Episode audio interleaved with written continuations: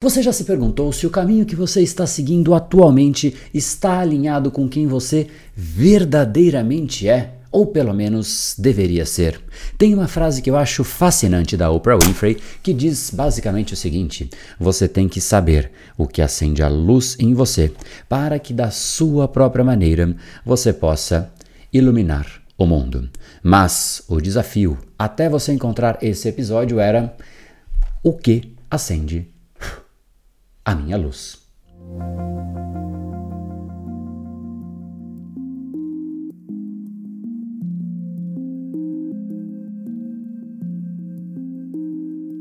Realmente, essa não é uma reflexão fácil, especialmente nesse mundo que nós vivemos, que nos impõe padrões pré-estabelecidos o tempo inteirinho. Um mundo em que o nível de exposição está cada vez maior e por conta disso é muito fácil se comparar o tempo inteiro com outras pessoas e assim nós nos perdemos na busca de quem nós verdadeiramente somos. Assim como quando nós vemos um restaurante com uma fila gigantesca, o nosso cérebro tende a achar que aquilo é bom, mesmo quando nós não sabemos qual é a comida e às vezes aquela comida não nos apetece. Muitas vezes é uma associação de que aquilo é o que realmente nós deveríamos estar fazendo, mas às vezes não tem nada a ver com você. Então, o que nós temos que fazer é ir no ponto central que eu vou te passar, porque a resposta estará dentro de você, mas principalmente tome cuidado com os estímulos que vêm literalmente de todos os lados: pressão social, expectativas familiares, redes sociais, opinião de outras pessoas,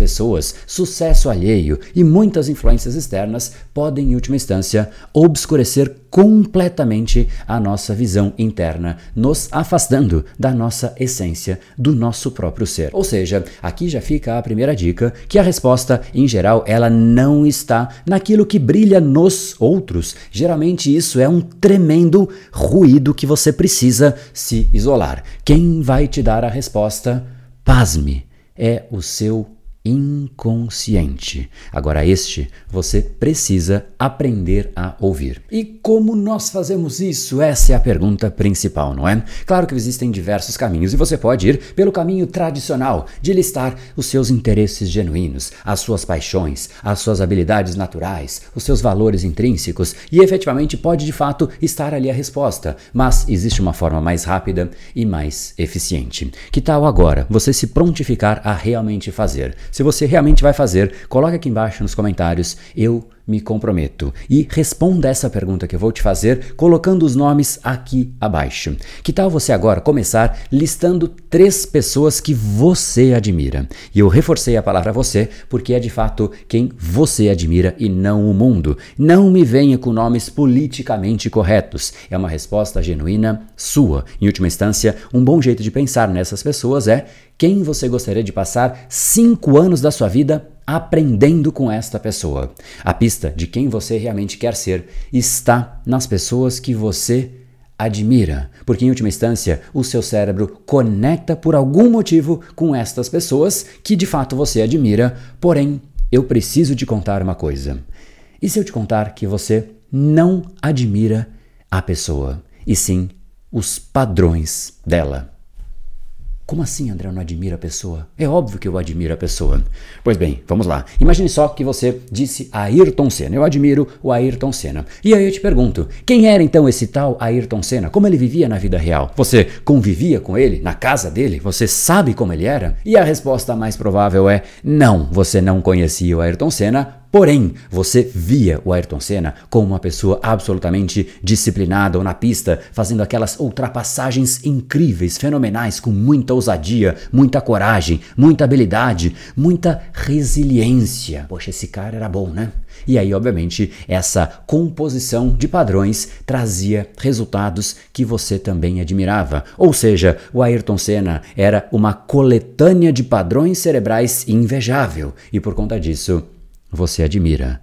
Você admirava os padrões cerebrais que o Ayrton Senna colecionou através de aprendizado, de esforço e ele se tornou a pessoa que você admira porque ele desenvolveu estes padrões. Agora a pergunta que fica é: Por que então isso é importante? Aqui fica a resposta, uma das mais importantes para você chegar nessa resposta de quem é você. Se você, portanto, admira coragem, ousadia, disciplina, eu te digo, enquanto você não encontrar uma forma de expressar isso na sua rotina, ou seja, expressar coragem, ousadia e disciplina, você sempre vai sentir que algo está faltando. Pode até ser que você já está fazendo a coisa que realmente é certa, mas você precisa manifestar os padrões que você gostaria nesta coisa que você faz hoje. Então, enquanto você não tiver na sua vida os padrões que você deseja, você sempre vai ficar achando que o sucesso está ali, ó, na vida do outro que tem estes padrões. Virar quem você quer ser é, em última instância, criar a coletânea de padrões cerebrais que você sente uma atração inconsciente, um desejo de possuir aquilo em você mesmo. E eu sei que o que eu vou te dizer agora é diferente do que você ouviu até então, mas é exatamente o que eu vejo acontecendo nas dezenas de milhares de alunos que eu tenho desde 2014. É exatamente o caminho para você achar a sua luz. Se você por acaso nasceu para, não sei, ser um grande líder, mas você ainda não desenvolveu aqueles padrões que você admira naquelas pessoas que você apontou aqui, você pode hoje já estar exatamente na posição que você deveria, na empresa que era para você estar, mas você sempre vai se sentir um completo insatisfeito, de certa maneira, sentindo que você ainda está incompleto, como se fosse uma nuvem ao redor de você. Ela precisa sair dissipe essa nuvem, porque aí essa é a moral da história. Você precisa se tornar a pessoa que você quer se tornar, com os padrões que você admira nas outras pessoas, porque aí não somente você vai atrair aquilo que você quer, mas enxergar com muito mais claridade.